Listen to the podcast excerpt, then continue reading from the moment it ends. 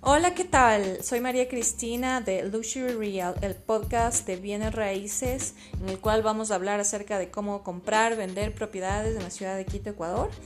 Y vamos a, a topar varios temas en este podcast. Quédate con nosotros. Bueno, empezamos. El día de hoy, como les he prometido, voy a hablar acerca de cómo vender un proyecto inmobiliario en la ciudad de Quito, Ecuador. Para vender un proyecto inmobiliario, los, bueno, los profesionales en esto, eh, arquitectos o ya sea empresarios o ingenieros que estén en este medio, saben que normalmente lo primero que se toma en cuenta es el valor del, de la tierra, del lote en donde se va a desarrollar el proyecto. Bueno, ellos hacen ya una, una corrida financiera acerca de en el lote, normalmente ese es el, el, el key de comprar un, lote, eh, les dé les dé eh, la inversión para hacer según el número de departamentos que se va a construir ahí, les salga rentable.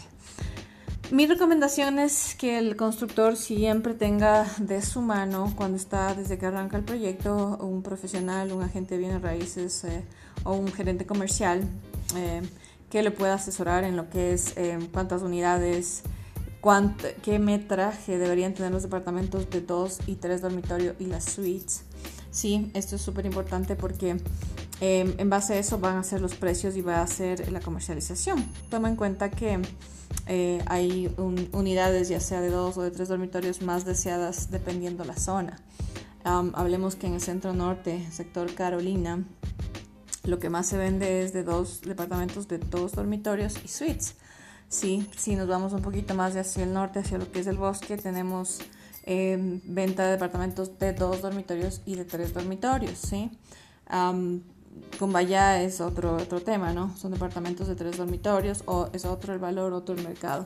Entonces, bueno, sí mi recomendación es que caminar de la mano con un profesional desde el día cero del proyecto para que así puedas tener un éxito, ¿no? Y, y, y más que nada se haga un trabajo profesional, ¿sí? Porque, bueno, puede haber un arquitecto que se ponga a construir, pero la verdad es que si no tiene una asesoría, va a construir lo que a él le parezca y según su gusto y lo va a hacer. Eh, y tal vez le va a tomar mucho más tiempo de lo que esperaba la venta del proyecto. Eh, como yo, bueno, siempre les recomiendo a los constructores con los que trabajo ya 15 años en esto es, eh, básate un poco en, en, el valor de mercado, o sea, el valor comercial. ¿Qué es lo que, qué es lo que se está vendiendo? ¿Qué, qué, es lo, ¿Qué es lo más comercial que se vende? ¿sí?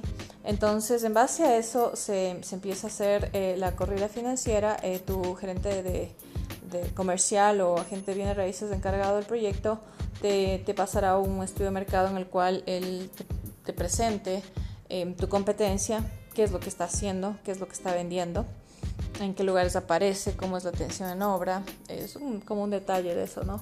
Para que tú estés claro en cómo atacar y cómo ser eh, diferente, ¿no? Cómo tener un, un, punto diferente a favor. Entonces, eh, base a esto, bueno, ya tener según la zona eh, el número de unidades y, y, de cuántos dormitorios va a ser eh, el mayor número de unidades que tengas en tu proyecto, base a esto va a ser también el éxito de la venta, ¿no?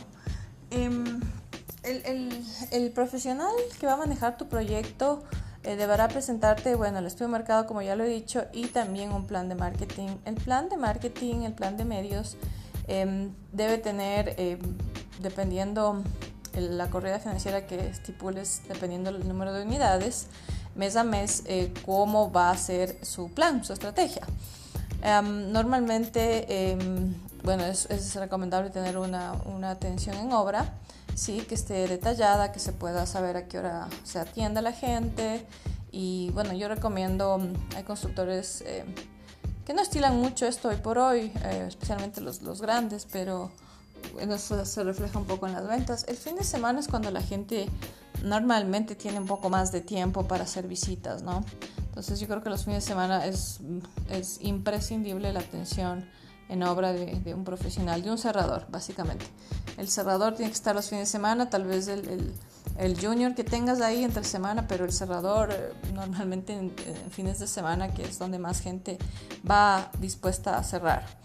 Eh, el, el, plan de marketing, eh, bueno, es el plan de medios, también te puede presentar un récord de ventas. Eh, de, cómo va a ser eh, las ventas eh, que se estipula, el plan de ventas también, dependiendo del número de vendedores, cuáles serían las metas de cada vendedor. y, todo eso, ¿no? Es súper importante capacitar a tu gente, capacitar a tu equipo de ventas, em, empezando desde la cabeza, ¿no? Esto es básico, es muy importante. A veces creen, muchos um, empresarios piensan que las ventas se mueven solas. Em, en cierto modo sí, pero un vendedor necesita, eh, sí necesita un coach eh, permanente.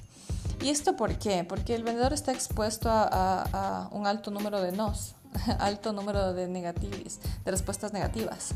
Entonces es súper recomendable, cuando yo he manejado equipos de ventas, eh, el coach era semanal, una vez por semana. Una vez por semana y siempre había un seguimiento entre semana, ¿no? De, cómo están sus citas o acompañamiento en citas, ¿no? Entonces para un poco la gente necesita motivarse en esto, ¿no? Em, la motivación es verdad del vendedor es la parte económica, sí, pero es súper importante que em, tu equipo de ventas eh, tenga em, coach, tenga eh, motivación, tal vez una charla motivadora o algún tipo de motivación económica. ¿no? Bueno, normalmente en un manejo de equipo de ventas tú tienes establecidos los planes de ventas y las todo lo que es promociones y también todo lo que es incentivos, ¿no? Bueno, ese sería otro tema y otro podcast en el cual más adelante les hablaré acerca de mi experiencia, basada en mi experiencia, qué es lo que yo podría recomendar y bueno, también mis errores, ¿no? Porque eh, sí he cometido errores y creo que eso es eh, la parte bonita de esos que luego los ves y, lo mejoras en el siguiente equipo, ¿no? Entonces, bueno, eh, motivar a tu equipo, tener incentivos y tener metas, importantísimo. Obviamente, obviamente, eh, la persona que está en ventas tiene que ser una persona que de resultados, de que, esté, que se esté midiendo las estadísticas, ¿no? Entonces, obviamente tú también tendrás eh, parámetros eh, que obviamente dependiendo del cumplimiento tú verás cómo proceder, ¿no? Pero normalmente sí tienes que tener un monitoreo de eso permanente. Bueno, eh, de ahí eh, lo importante hoy por hoy eh, también es uno de los puntos importantes es el manejo online de tu imagen. Ah, hablemos que de cinco años atrás, tu primera visita, tu primer approach con tu cliente potencial comprador era la visita en obra, departamento modelo, casa modelo o tus oficinas.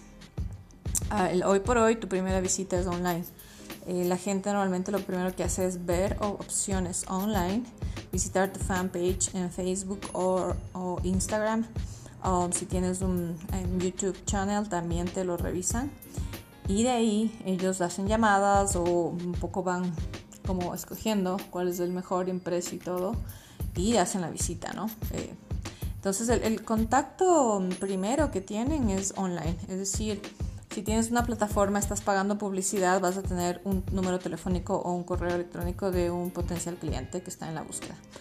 Entonces, con lo cual, la persona de ventas tendrá que em, tener un correcto approach. Como yo digo, la venta empieza desde la primera llamada. Tu, tu cierre empezó en la primera llamada que haces, ¿sí? Porque el cierre no es el cierre de cuando va la persona y ya está decidida y lista para cerrar, no. El cierre empieza en la primera llamada, en cómo le atendió, cómo le llamaron, cómo le informaron, cómo le invitaron, cómo le, atendieron la primera, segunda, tercera vez en caso de que pase eso. Em, y, cómo, fue, eh, si se sintió cómodo. Obviamente es el que se siente cómodo, seguro y tranquilo hace la compra, ¿no? Entonces, em, todo eso es súper importante, por eso también es importante capacitar a tu gente. Yo sé que puedes tener gente ya experimentada, pero de todas maneras eh, el approach de un proyecto nuevo, la información correcta, hay que capacitar al equipo de ventas con los arquitectos o el arquitecto del proyecto con toda la información relacionada eh, en cuanto a diseño, acabados. Eh, todo, ¿no? Todo, todos los materiales, etcétera, es súper importante porque eh, la gente, el cliente hoy por hoy es un cliente formado, es un cliente que tiene información. Y a veces resulta que ellos saben eh, de acabados, ¿no? Y, hacen preguntas. Entonces, que es completamente eh, aceptable y está bien. Entonces, em, esto es importantísimo, tener tu imagen en las plataformas que puedas promocionarte, tener publicidad ahí tener un fanpage en el cual se maneje publicidad, eh, Instagram también. en el cual puedas captar información. Eh, estos son los Facebook Ads, de los cuales tú puedes, si son pagados, avisos pagados, estoy hablando de avisos pagados, estos avisos pagados em, que te los puede hacer un, profesional de marketing, una agencia, em, pueden recopilar información, es decir, te van a dar eh, números telefónicos o mails, ya contactos para que tu, persona de ventas los, llame y les pueda dar la información del proyecto. Eh, luego de esto, eh, también es importante la participación en medios tradicionales y em, hacer em, nuevas em, estrategias de street marketing que funcionan bastante bien. Y la atención, yo recomiendo mucho la atención en fin de semana. Algunos grandes constructores, ah, hace como un año no trabajaba mucho en fin de semana, tuve la oportunidad de trabajar con uno de ellos. Él les dio un servicio de street marketing en el cual nosotros distribuíamos en zonas específicas de acuerdo a los proyectos de estos constructores em, información de ellos.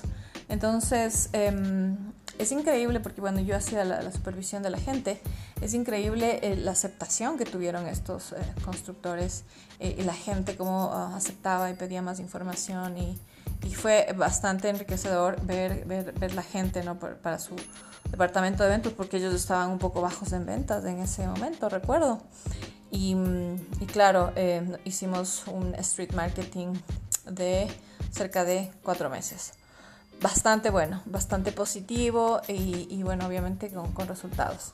Entonces hay ciertas herramientas en el marketing en las que puedes hacer el punto diferenciador que es lo más importante porque eh, tienes que salir un poco de, lo común, y, llamar a tu gente, porque mira, es como, estamos en, una selva en la cual tienes mucha competencia y, tienes que, tener algo extra que le pueda llamar la atención a tu potencial comprador. Em, también es bueno, eh, yo recomiendo bastante la participación en ferias porque ese es un lugar en donde está la gente eh, en un recinto ferial en donde cual están buscando vivienda. Ellos son los clientes que están en la búsqueda. También hay curiosos, si es verdad, especialmente los fines de semana, porque entra mucha gente del Parque de la Carolina, si es que es en el centro de exposiciones, Quito. Pero eh, eh, eh, digamos que el 70% es, es, cliente comprobado que está buscando. Entonces em, recomiendo bastante la presencia en ferias, pero lo que más recomiendo es pon un profesional en tu stand. Porque si pones modelos que, que te llaman la imagen, llaman a gente, está bien pero debes tener a alguien al lado que, que, sea un cerrador, porque te pueden llamar gente, pero a la larga, eh, si, no, si no les dan bien la información y no, les, no son cerradores, no, no pasa nada, no, no cierran nada. Y yo creo, como siempre digo, zapatero tu zapato. Este es un dicho eh, eh, ecuatoriano. yo creo que el, el, está muy bien tener tal vez llamadores como modelos, pero cerradores en el stand. Súper recomendable porque de eso va a depender el éxito de tu inversión ahí, ¿no? Esas, esas, son las recomendaciones. Se trabaja con medios eh, tradicionales, medios online, website, plataformas. Mm, haz muchos ads, eh, son publicidades eh, en Facebook. Eso también ayuda bastante y te trae bastante cliente. Y, bueno, la atención que es eh, en obra, que debes tener una persona experimentada en tu, en tu obra, no por eh, no pagar un buen salario. Em, piensas que te ahorras, pero la verdad no es eso. La verdad es que pierdes mucha gente que puede ser un potencial cierre ahí, ¿no? Si tienes un profesional bien pagado, vas a tener resultados, te lo aseguro. Y eso te va a hacer que tu rotación de tu capital sea mucho más eh, acelerada, con lo cual puedes trabajar en algún otro proyecto más bueno, hay muchas más cosas eh, que, se, que hacen, se hacen en un proyecto. Eh, yo realmente me he especializado un poco en eso.